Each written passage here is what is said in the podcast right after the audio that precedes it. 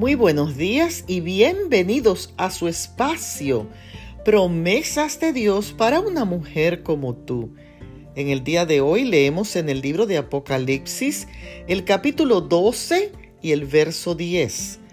Ha sido arrojado el acusador de nuestros hermanos, que los acusaba de día y de noche ante nuestro Dios. ¿Alguien te sigue recordando tus errores del pasado? ¿O alguna vez han dicho algo que tú no dijiste? A mí me ha pasado. Lamentablemente, esos acusadores actúan así porque quieren desacreditarte ante los demás. Son detractores utilizados por el mismo diablo para destruirte.